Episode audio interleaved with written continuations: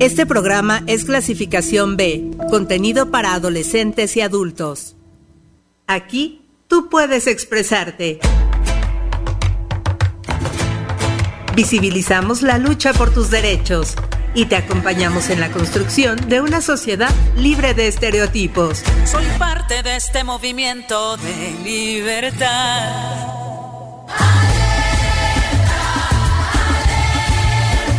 Vivas, el espacio donde la voz de las mujeres resuena, resuena.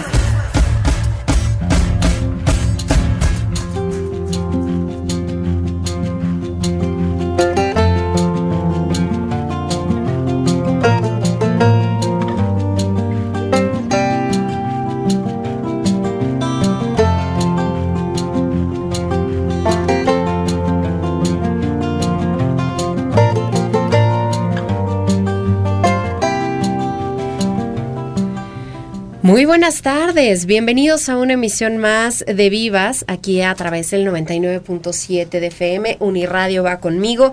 Nos da mucho gusto saludarlos en un lunes más eh, de, pues con este espacio dedicado a la equidad de género y también a todos los temas que tienen que ver con la inclusión y con la diversidad. Así es que sean ustedes bienvenidos. Mi nombre es Lorena Rodríguez y saludo a mi compañera Daniela Sandoval. Dani, ¿cómo estás? Muy buenas tardes. Hola Lore, ¿qué tal? Muy buenas tardes a ti y a todo el auditorio, por supuesto, de Uniradio, como ya lo mencionabas, en una emisión más de Vivas, con un tema que estará bastante interesante, ya que estaremos platicando sobre la importancia de construir relaciones sexoafectivas desde la perspectiva de género, eh, una perspectiva que siempre aquí abordamos en este programa de Vivas. Por supuesto que eh, antes de comenzar con esa plática y con todo el programa, les invitamos a que se pongan en contacto con nosotras a través de nuestro número en cabina al 722-270-5990 o también en el WhatsApp al 722-649-7247. Ahí están las vías de contacto y bueno, pues agradeciéndole a Cho, quien está en los controles técnicos, a Katia Soto en la producción al aire y pues nos vamos a ir a escuchar una cápsula que nos prepara nuestra compañera Natalie Shell. Esto es polvo de gallina negra y regresamos a Vivas para presentarles a nuestra invitada del día de hoy y platicar con ella. Vivas, donde la voz de las mujeres resuena. El 7 de octubre de 1983, durante la marcha feminista contra la violación, las artistas plásticas Mónica Meyer, Maris Bustamante y Hermina Dosal realizaron en el hemiciclo a Juárez de la Ciudad de México un performance titulado Receta para hacerle mal de ojo a los violadores o El respeto al cuerpo ajeno es la paz, como una acción plástica política que buscaba denunciar la violencia que viven las mujeres en la cotidianidad o los circuitos cercanos que aparentemente son más seguros para ellas. Siendo esta su primera irrupción como el grupo de arte contemporáneo mexicano Polvo de Gallina Negro. El nombre de esta colectiva de arte tiene como origen el remedio popular del mal de ojo o de las malas vibras, ya que consideraban que al formar este grupo de arte feminista se encontrarían con una serie de obstáculos. Por ello necesitarían una especie de amuleto que las acompañara en tan difícil labor para lograr incidir en el ámbito social a través de la transformación de lo visual y la representación con el objetivo de promover el estudio y la participación de las mujeres en el arte además de analizar la imagen de las mismas en los medios de comunicación, oponiéndose al arte elitista, apolítico y enclaustrado en ciertos recintos. Esta agrupación irrumpió en el contexto de la época, al grado que algunas mujeres artistas que fueron invitadas a formar parte del grupo declinaron debido a que no identificaban su trabajo artístico en el marco de la acción política feminista. Además que algunas mujeres le temían a ser excluidas por el circuito del arte en México. Contra todo pronóstico, Polvo de Gallina Negro se mantuvo activo por 10 años, en los cuales Maris Bustamante y Verónica Meyer llevaron a cabo distintos performances en los que a través del humor cuestionaron los arquetipos de la feminidad, en donde la maternidad ocupó un lugar sumamente importante en la producción de su obra. Si bien no fue el único grupo en su tipo en México, sí vincularon con éxito el discurso político y feminista en el arte. Esto resonó en muchísimos medios de comunicación, lo cual abrió caminos para otras artistas feministas mexicanas y chicanas.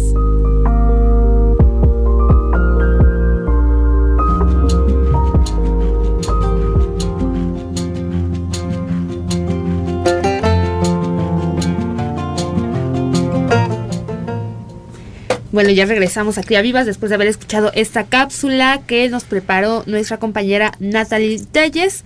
Y ahora sí vamos a dar la bienvenida a la, a la invitada del día de hoy, a Estefanía Licea, quien es egresada de la Maestría en Género, Sociedad y Políticas Públicas que oferta nuestra máxima casa de estudios mexiquense, quien además es especialista en psicología. Muy buenas tardes. Hola, ¿cómo estás? Muy buenas tardes.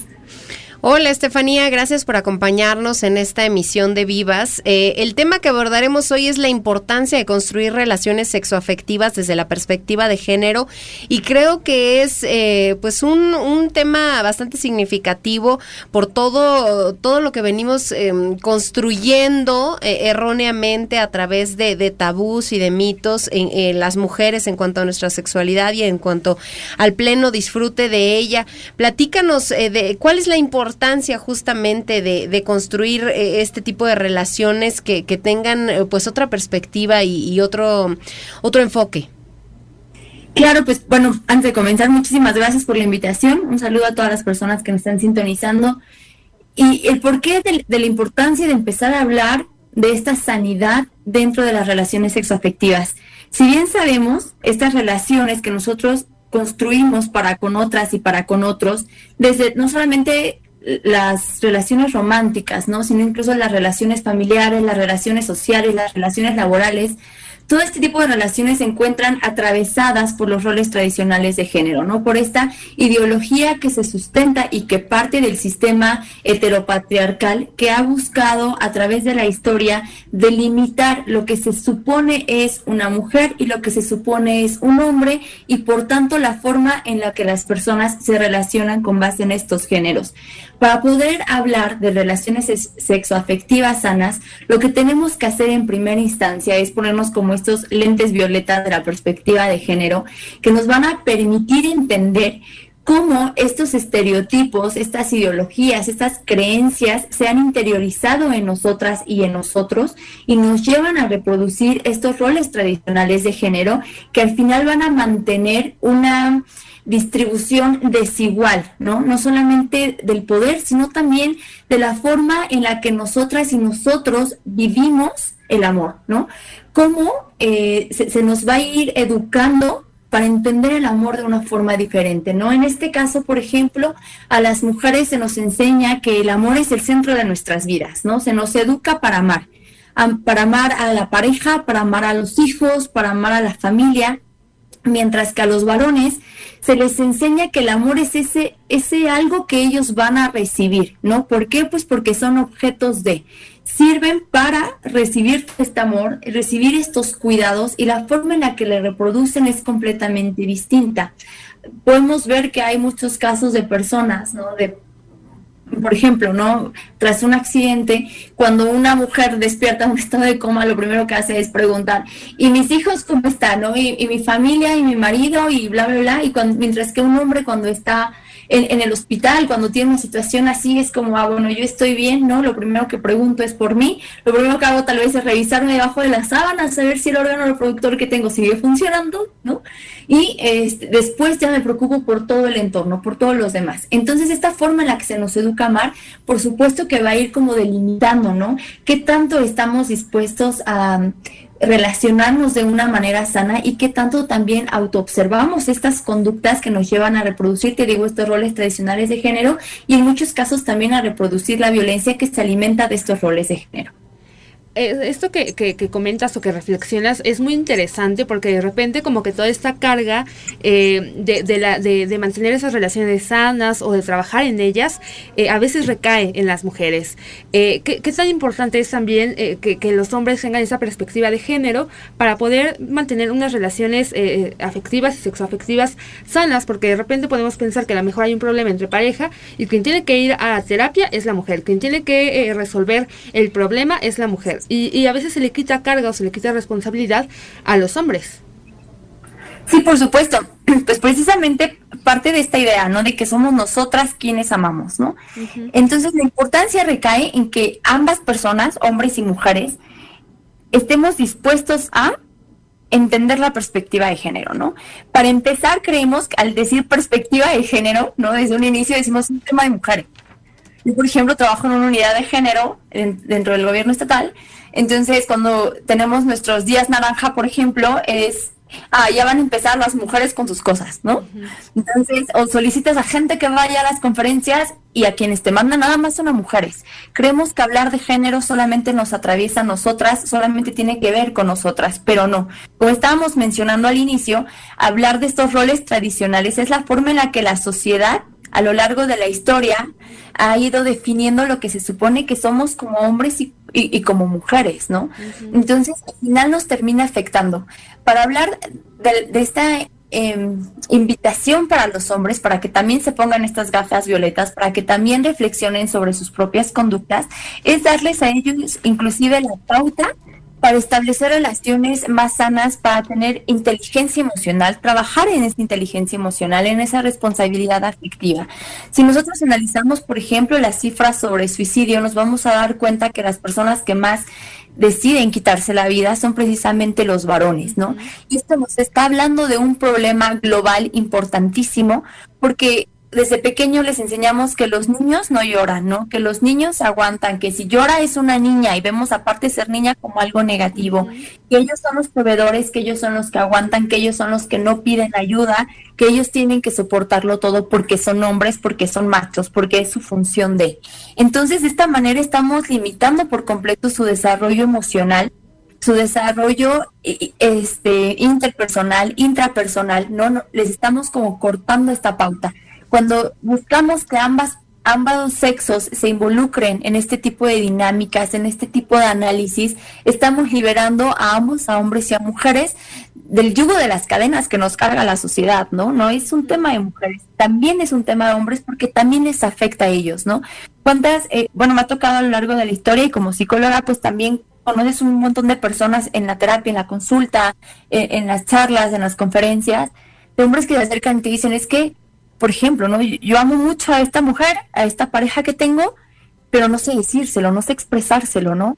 Y he perdido muchas personas que han sido importantes en mi vida por lo mismo, porque no, no sé de qué manera demostrarles el amor, ¿no? Porque la forma en la que me dicen que tengo que hacerlo se me hace cosa de mujeres, ¿no? Porque mi papá jamás tuvo este tipo de expresiones afectivas para con nosotros y por lo tanto pues yo reproduzco este patrón y entonces también tengo una limitación enorme tanto para dar como para recibir afecto.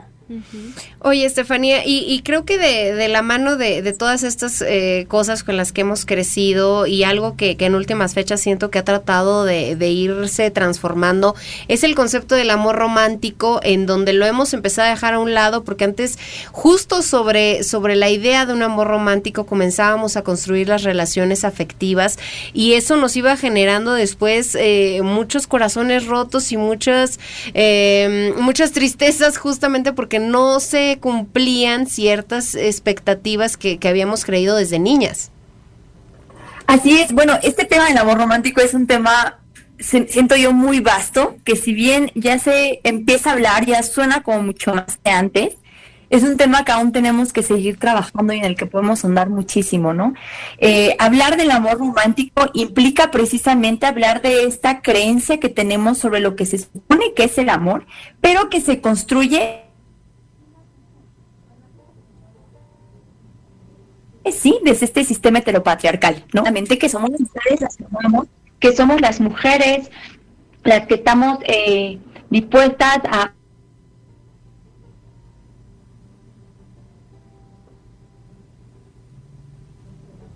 darlo todo por amor, ¿no? Y que existen dos figuras esenciales dentro de este tipo de, relaciones como príncipes, ¿no? Y entonces como mujeres, pues tú tienes que esperar en tu torre a que llegue el príncipe de un y este que, llegue el, perdón, creo que me entró acá una interferencia, que llegue el príncipe, ¿no? En su blanco corcel a salvarte, a, demostrarte, ¿no? Eh, todo lo que tiene para ti y a darte un valor. Y eso está súper importante porque creemos que si como mujeres no tenemos una pareja, y no tenemos ningún valor. Entonces, eh, desde ahí empezamos como a delimitar Estefanía. el tipo de relaciones en las que podemos y que van a terminar. ¿Sí? eh, estamos teniendo ahí algunas situaciones con, con la conexión. Vamos a, a irnos con música y regresando retomamos esta respuesta que nos estabas dando para ver si logramos escucharte mejor. Eh, nos vamos con canción, Dani. Así es, Lore, vamos a escuchar esto que se llama Elefante de Dama Vique. Eh, en esta canción, bueno, la cantautora mexicana se enfrenta al patriarcado y a las normas y consecuencias que las mujeres pues se ven obligadas a sufrir día con día, muy de acuerdo al, al tema que estamos hablando hoy. Y bueno, en este tema aborda una serie de, de, de cuestiones preocupantes como la prevención que aún existe hacia el género, el control masculino y social, así como la desigualdad y el maltrato. Vamos a escuchar esta canción y ya regresamos a Cría Vivas.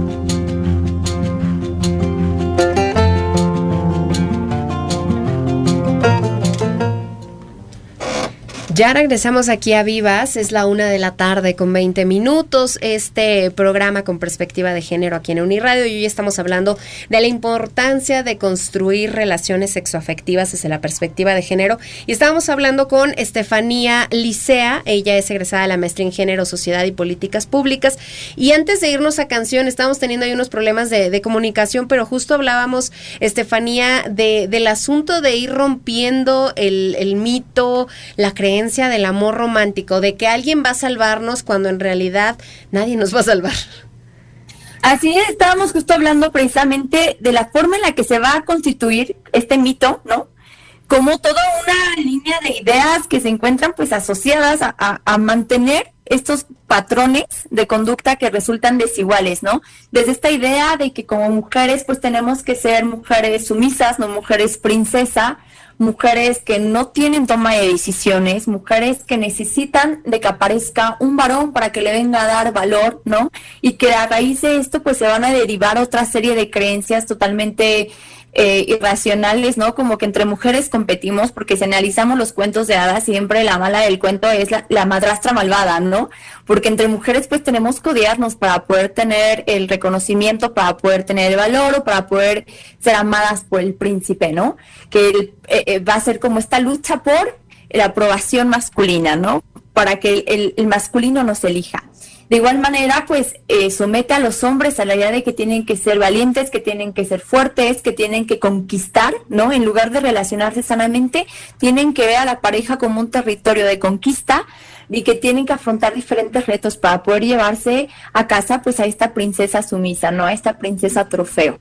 Entonces, eh, cuando nosotros hablamos del amor romántico, de esta idea, más allá de que pues sí va a generar un montón de frustraciones, va a generar un montón de, de falsas expectativas, ¿no? Va, va a generar pues relaciones que se van a sustentar sobre cosas que no existen y que son imposibles de alcanzar. Nos vamos a dar cuenta que también, ¿no? Nos va a llevar a a perpetuar estos patrones de conducta que muchas veces se va a ver reflejado en la violencia en las mujeres, ¿no? Este mito del amor romántico viene de la mano con el mito de la media naranja que creo que también hemos hablado y que conocemos, ¿no? Que es eh, esta premisa que se basa en que si no conocemos a alguien que nos complemente, si no tenemos a ese alguien a nuestro lado, pues somos seres incompletos, ¿no?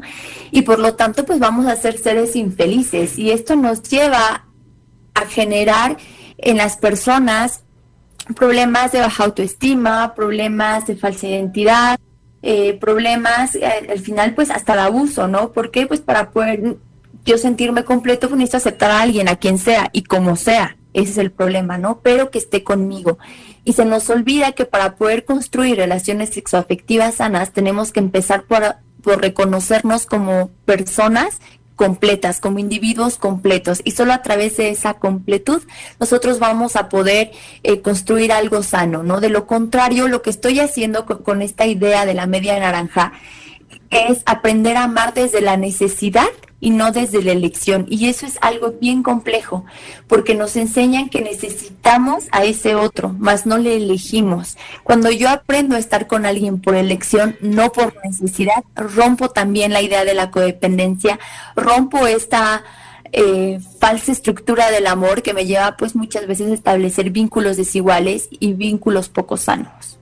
Oye, Estefanía, de repente, eh, como que todas estas ideas con las que crecimos muchas personas actualmente, pues ya también, eh, o sea, es difícil como romper con ellas, romper con toda la educación que, que nos impusieron desde niños o desde niñas.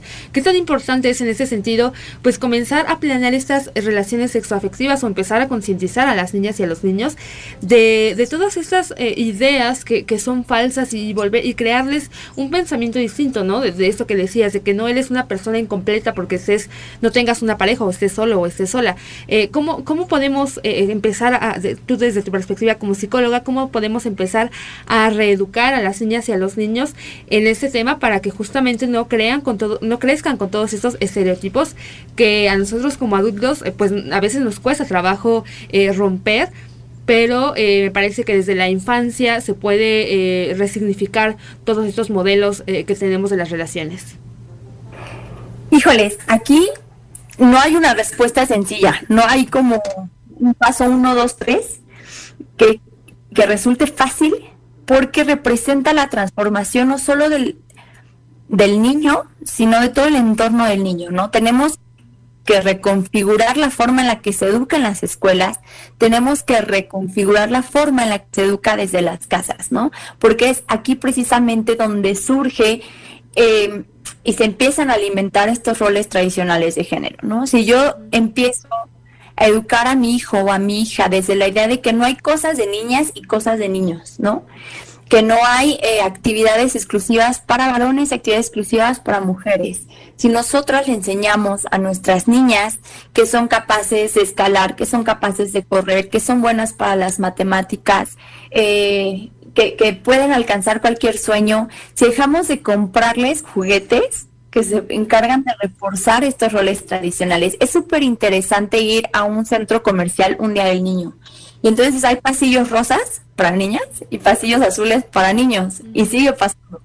¿No? Entonces, en los pasillos de niñas encontramos un montón de Barbies, trastecitos, nenucos, ¿no? Todo lo que te lleva a ser mamá, ¿no? Y educarte para el hogar y los hombres tienen eh, juegos de azar, rompecabezas, juegos de destreza, para deportes. Entonces tenemos que romper como esta brecha que desde la infancia nos lleva a dividir a niños y a niñas. Estábamos viendo durante una conferencia eh, un análisis sobre las marcas, ¿no? Y hay una línea de pañaleros para bebés camisetitas y entonces las camisetitas de las niñas son rosas y dicen bonita como mamá y la de los niños son azules y dice inteligente como papá, ¿no? Entonces, en esta tontería, ¿no? En esta camisetita viene un mensaje profundísimo que le estamos enseñando a nuestros peques, ¿no? Que la función de las mujeres es ser bellas, que la función de los hombres es ser valientes e inteligentes, ¿no? Que ellas son objeto mientras que ellos son tomadores de decisiones. Entonces, si nosotros empezamos a cuestionar esta forma en la que estamos educando a niñas y niños, desde ahí vamos a partir por darles a ambos las mismas oportunidades, ¿no? Enseñarles a los niños que está bien llorar, enseñarles a los niños el manejo de sus emociones, el manejo de la ira, este, el diálogo asertivo, ¿no? a compartir para con las niñas. Vemos en las escuelas durante el receso, ¿no? Que el patio es de los niños para que jueguen fútbol y las niñas pues se ven arrinconadas en las jardineras.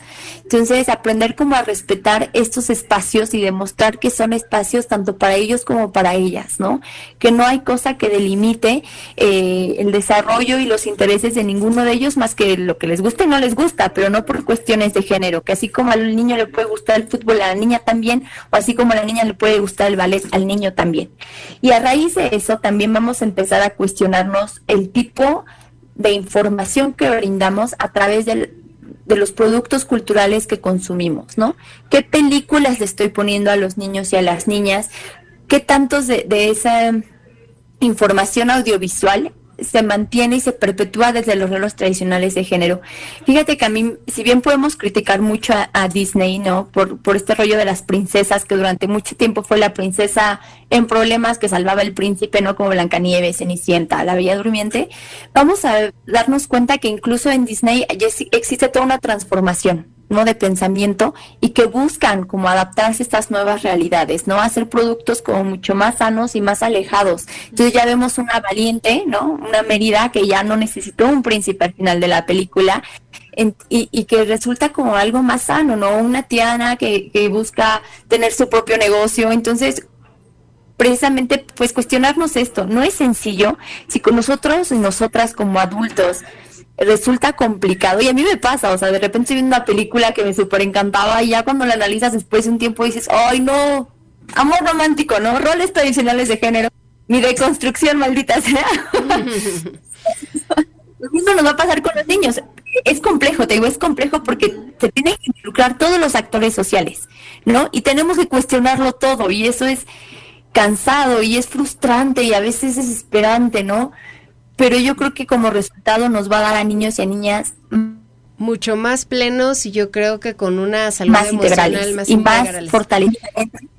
Vamos a hacer una pausa, es, vamos así a un corte de estación y ya volvemos. Están ustedes escuchando Vivas aquí a través de Uniradio en el 99.7 de FM. El teléfono para que nos escriban es 7226 49 72 47. Ya volvemos. Mujeres de luna, guerreras incansables, dancen, dancen, dancen hacia su libertad. ¡Vivas! Este programa es clasificación B, contenido para adolescentes y adultos. Aquí tú puedes expresarte.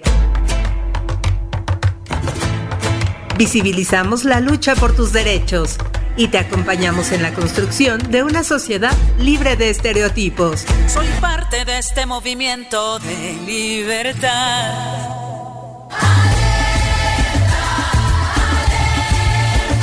Vivas, el espacio donde la voz de las mujeres resuena, resuena. Vivas, donde la voz de las mujeres resuena.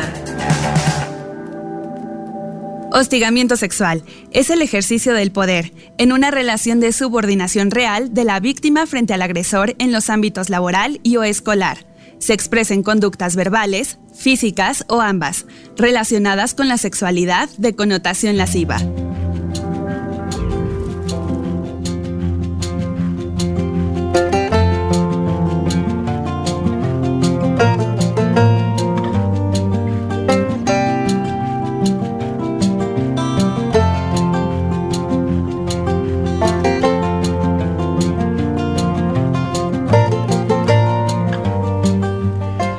La tarde con 35 minutos. Ya regresamos aquí a Vivas. Antes de continuar con la entrevista que estamos teniendo el día de hoy con Estefanía Licea, quien es egresada de la maestría en Género, Sociedad y Políticas Públicas de nuestra máxima casa de estudios, les recordamos que usted puede escuchar el día de mañana en Spotify ese mismo programa, ya en formato podcast, para que eh, pues lo lleve consigo a donde, a donde quiera y lo puede escuchar en cualquier momento. Y bueno, pues eh, seguimos platicando con Estefanía y, y pensaba yo, eh, Estefanía, en todo lo que nos estabas diciendo en el bloque anterior. Y, y estas expresiones que ya son arcaicas, que ya no aplican, en las que habría que hacer una actualización y un refresh en cuanto a cómo nos expresamos y, y comunicamos con, con expresiones y frases que, que no son adecuadas, ¿no? Este tema de decir, pareces niña. Entonces, ¿es- ¿ser niña está mal? ¿Te ves como niña? Entonces, ¿está mal verse como niña o, o aparentar ser niña? Y creo que desde ahí el, el- el mensaje es mucho más allá de- del que a veces nos imaginamos. Sí, así es, no nos damos cuenta que este tipo de expresiones tienen un trasfondo poderoso, ¿no? No solamente decirle al niño que no llore, es decirle al niño que uno, llorar está mal y, por, y dos, llorar está mal porque quienes lloran son las niñas y entonces aquello que hacen las niñas está mal, ¿no? O pegas como niña. De hecho, Nike tiene toda una campaña ahorita increíble sobre este Fight Like a Girl, ¿no? O hazlo como, como mujer y lo que hace es como reconfigurar este discurso, ¿no? Esta idea y darle una significación distinta. Cuando nosotros eh, repetimos este tipo de expresiones sin cuestionarlas y más las repetimos en frente de niños y niñas que se encuentran en formación, estamos pasando por alto que toda esta información que ellos reciben va a pasar a formar parte de su conciencia, va a pasar a formar parte de su ideología y a la larga va a terminar marcando la forma en la que se miran a sí mismos y la forma en la que miran a otros o a otras, ¿no? Dependiendo de esta idea de quién es mejor, quién es superior, quién, qué es ser bueno y qué es malo, ¿no?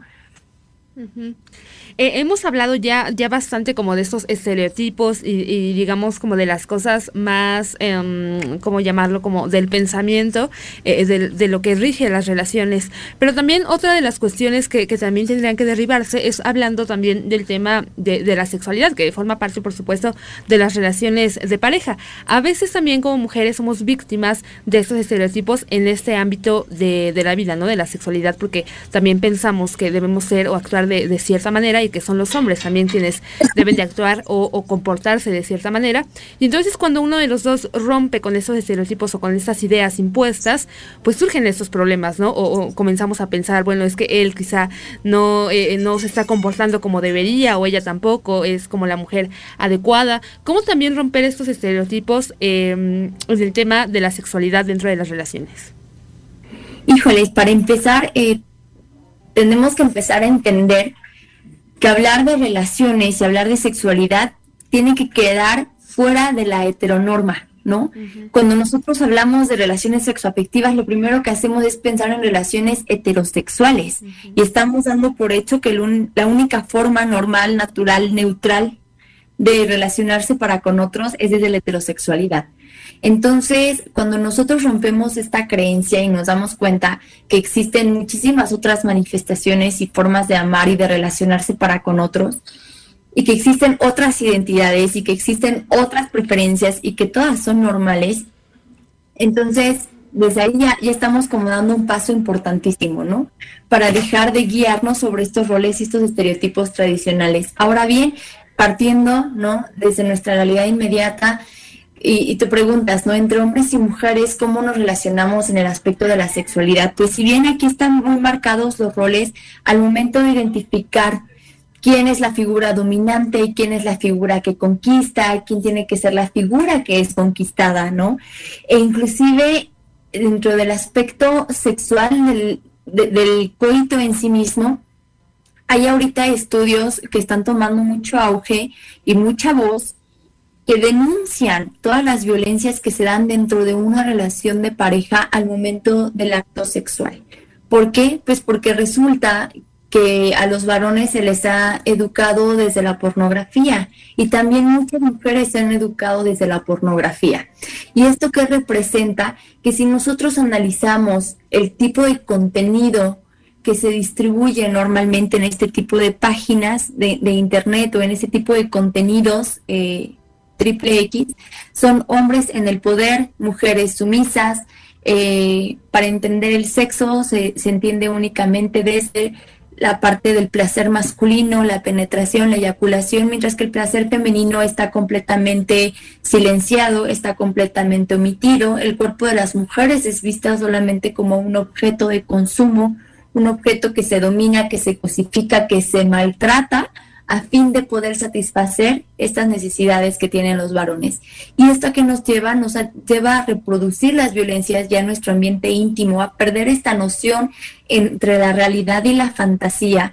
Y hay muchas mujeres que, después de, este tipo de investigaciones se dan cuenta que lo que sufren en casa es abuso sexual y creemos que por ser tu, tu marido o por ser tu novio no abusa sexualmente de ti, ¿no? Pero no existe este límite, no existe este respeto al es que hoy no quiero, ¿no? Es que si no quiero, pues él se enoja y entonces pues cedo, pero no era lo que yo deseaba, ¿no? Y pierdes como esta voz y pierdes esta identidad.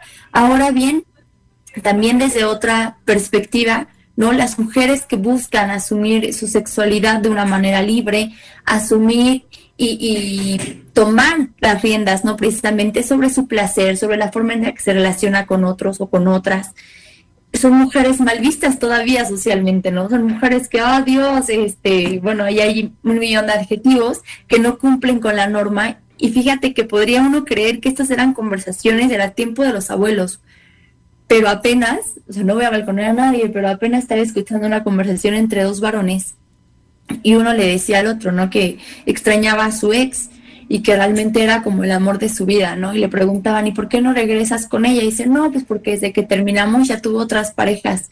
Y es como comprar un, como volver a comprar un auto que ya dejaste, pero ya tiene más kilómetros. Entonces yo me quedé así como, ¿what? Y el chavo tiene veintitantos años, o sea, es un, un, sistema de pensamiento que nos sigue atravesando, que la mujer pierde su valor conforme goza de su sexualidad, mientras que el hombre gana valor según de, de esta misma sexualidad, de esta misma libertad, ¿no? Seguimos creyendo que el valor de la mujer radica en torno a, esta falsa creencia que tenemos de la virginidad y que la mujer pues tiene que, la mujer casadera, la mujer elegible para el matrimonio, la mujer elegible para compartir tu vida es aquella que se guarda para ti, ¿no? O sea, tú puedes darle rienda suelta sin ningún problema, sin embargo nosotras seguimos limitadas todavía por estas creencias para el reconocimiento y la exploración de una sexualidad libre.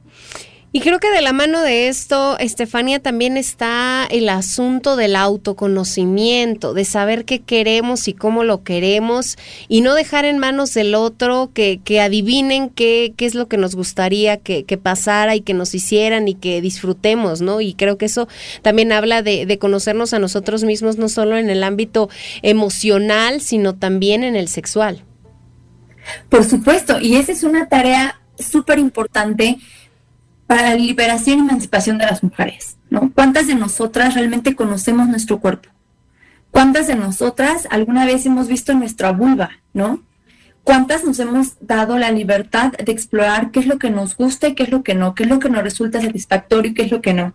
Eh, no tengo ahorita el número exacto, lo podemos googlear sin problema, pero las estadísticas apuntan a un número gigantesco de mujeres que en su vida, mujeres de 40, 50 más, que en su vida han sentido un orgasmo que no saben lo que es un orgasmo, ¿no? Porque todo el tiempo estuvieron como relegadas a ser precisamente este objeto que proporciona el placer al varón, pero que no siente placer en sí mismo, ¿no? Sigue siendo visto el, el placer como, como una cosa pecaminosa, como una cosa alejada de nosotras. Entonces, tú lo dices, muy, muy certeramente conocernos es una responsabilidad muy grande y una obligación, creo yo, y darnos la tarea también de aprender a comunicar aquello que hemos descubierto en nosotras mismas, ¿no? Para poder tener una experiencia mucho más satisfactoria y más equitativa, ¿no? Entonces, no hay que tener miedo de hablar, no, no sé por qué nos asustan tanto las palabras, y no solo en el aspecto sexual, en general en la vida, nos dan miedo las palabras. Entonces estamos esperando que el otro tenga como una bolita mágica de cristal o la otra, y que en esta bolita mágica de cristal pues aprenda a leer qué es lo que queremos, qué es lo que necesitamos, qué es lo que esperamos de una relación, qué es lo que esperamos del momento sexual, ¿no? qué es lo que nos hace sentir bien, qué es lo que nos hace sentir mal, pero no hablamos, ¿no? Y entonces cuando la otra persona no logra leerte el pensamiento, porque no he conocido a alguien que, lo sepa hacer. Entonces viene un montón de frustración, ¿no? Y es que él debió de haber sabido lo que yo quería, ¿no? Apenas veía una imagen del Facebook, ya saben, filosofía Facebook era, y decía, ¿no? Que cuando te lo dan sin que lo pidas, vale más, ¿no? Este, lo quiero, pero si no tengo que pedírtelo. Entonces, si no te lo pido, ¿cómo vas a saber que lo quiero? Hay que entender que como personas pues estamos educadas en entornos completamente diferentes, tenemos historias de vida diferentes, historias familiares diferentes y estas diferencias no van a desaparecer por arte de magia, ¿no? Y para poder entendernos en esas diferencias es, necesita, es necesario hablar aprender a hablar sin miedo y tener conversaciones incómodas, porque solo a través de esas conversaciones incómodas vamos a lograr construir relaciones sexoafectivas muchísimo más sanas. Bueno, sin duda yo estoy muy de acuerdo con esto que comentas, Estefanía, y nos gustaría seguir con esta charla, no sin antes eh, escuchar una canción más en este programa Vivas, para regresar después con la recta final de esta entrevista. Vamos a escuchar esto que se llama Fuega de Karina Galicia, eh, una cantante veracruzana que plasma un discurso feminista en este tema y que está inspirado en las marchas de ese movimiento que cobraron más visibilidad a partir del año 2019. Y justamente en esta canción habla de la introspección sobre los patrones y las estructuras que le, que le fueron enseñadas por ser mujer. Vamos a escuchar esta canción y ya regresamos a Cría Vivas.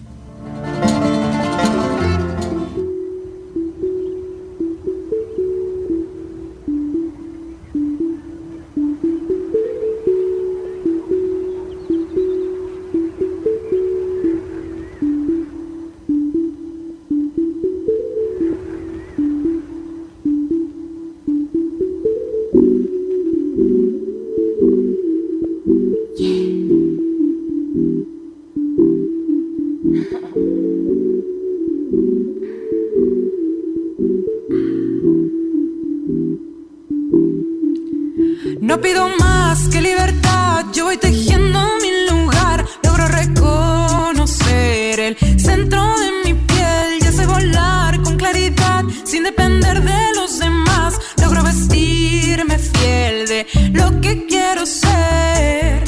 perdonarme, reconciliarme con mis quimeras. Voy tejiendo el camino, pues el destino es a mi manera. Y sin ato mis lagos, yo quemo estragos muy fácilmente. Voy fluyendo hacia adentro, enciendo mi cuerpo y fuego mi mente. No más que libertad, yo voy tejiendo mi lugar. Logro reconocer el centro de mi piel. Ya sé volar con claridad, sin depender de de lo que quiero ser. Fuega, fuega.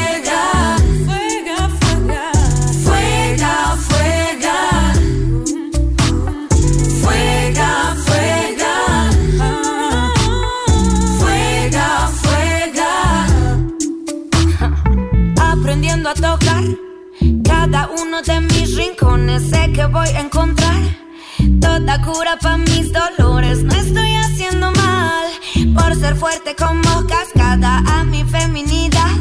La acaricio cada mañana. Fuega, fuega. Fuega, fuega. Fuega, fuega. Fuega, fuega. No pido más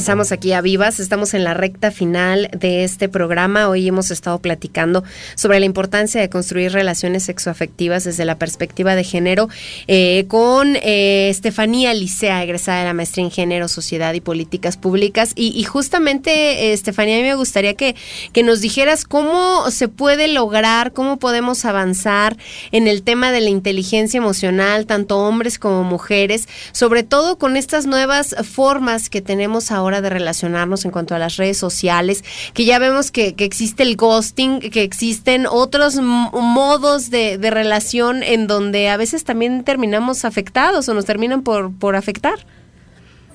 Sí, por supuesto. Eh, bueno, en primera instancia creo que la posibilidad de tener este acceso tan libre a las redes sociales, si bien es una herramienta como de doble filo, creo que nos ha permitido acercarnos mucho más a la información.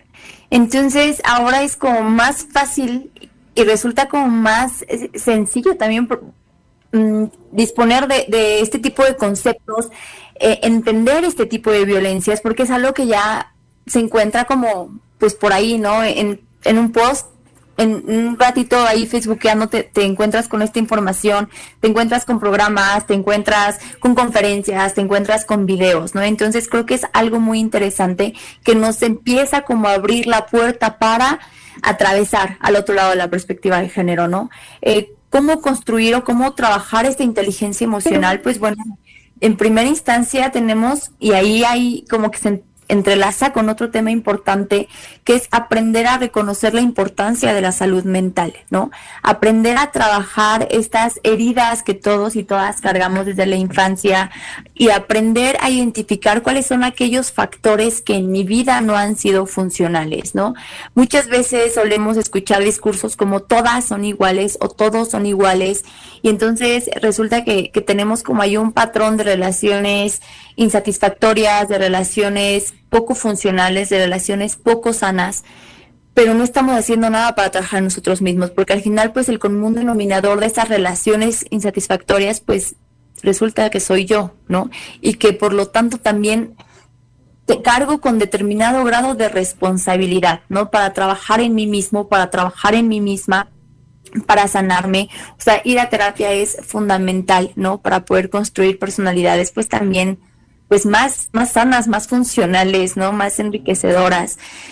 Y hacer un trabajo de introspección, un trabajo de observación, de autoanálisis constante y permanente que nos lleve a estar como reflexionando sobre estos aspectos que tal vez nos falta trabajar, ¿no? No es una cosa sencilla, no es una cosa que se ve de un día para otro, ni tampoco es caminar sobre un campo de flores, ¿no? A veces reconocer aquellas cosas en las que nosotras o nosotros fallamos, pues también es doloroso, ¿no? El camino hacia el amor propio es un camino escabroso, pero pues tiene sus grandes resultados, sus grandes recompensas y no hay que tener miedo, ¿no? Y aparte, eh, creo que construir redes de apoyo y lazos solidarios sanos no tener como este grupo de personas con las que yo pueda entablar conversaciones que me permitan eh, mostrar aquello que soy y que también me ayuden a una reflexión, ¿no?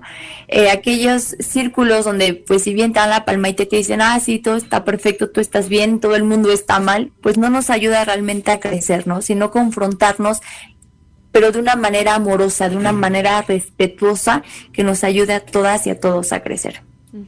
Bueno, sin duda esto último que mencionas de crear redes de apoyo es fundamental y creo que también el hecho de, solicitar ayuda, ¿no? También de repente creemos que, estamos bien en todo y que, todos están equivocados, como bien lo mencionas, y no aceptamos a veces que, hay algo que trabajar entre nosotros mismos y cuando nos damos cuenta pues es difícil, ¿no? Es difícil y es difícil también pedir ayuda, pero sin duda me parece que vale la pena eh, hacerlo para mejorar sí las relaciones sexoafectivas, pero también con nosotros mismos, ¿no? Así es, y pedir ayuda es algo precioso. Nos da un montón de miedo porque ¿qué van a decir de mí, no? Van a pensar que yo no puedo, van a pensar que yo no sé, no, al contrario, todos estamos aquí improvisando y medio perdidos en el mundo, entonces si nos vamos guiando, pues va a ser más fácil que entre todas y entre todos salgamos, ¿no? De ese agujero donde a veces nos encontramos. Estefanía, eh, dile a la gente cómo pueden acercarse a tu trabajo, cómo pueden conocerte o, conocer más acerca de, las investigaciones que tú has hecho y lo que, los temas que ya has abordado dentro de, la maestría. Por supuesto, pues me encuentran en todas las redes sociales como Estefanía Licea. Ahí tiendo a compartir lo que estamos trabajando, este, también las publicaciones que, que estamos realizando, ¿no? Trabajamos también desde el aspecto artístico, con poesía feminista, entonces también ahí lo pueden encontrar todo a través de mis redes sociales como arroba Estefanía Licea.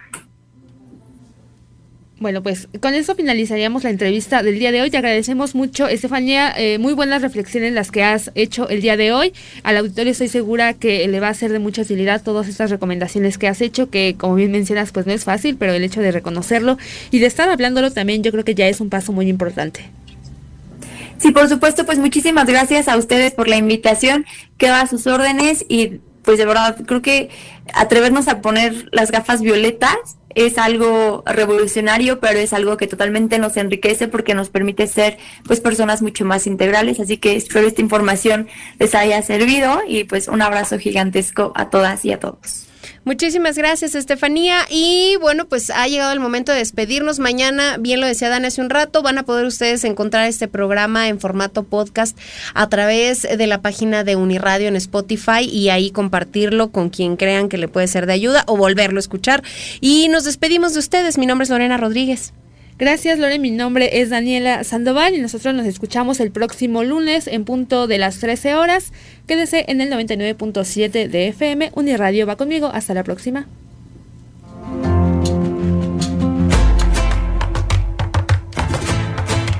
Te esperamos el próximo lunes para seguir inspirando y promoviendo nuestra participación. ¡Vivas! El espacio donde la voz de las mujeres resuena.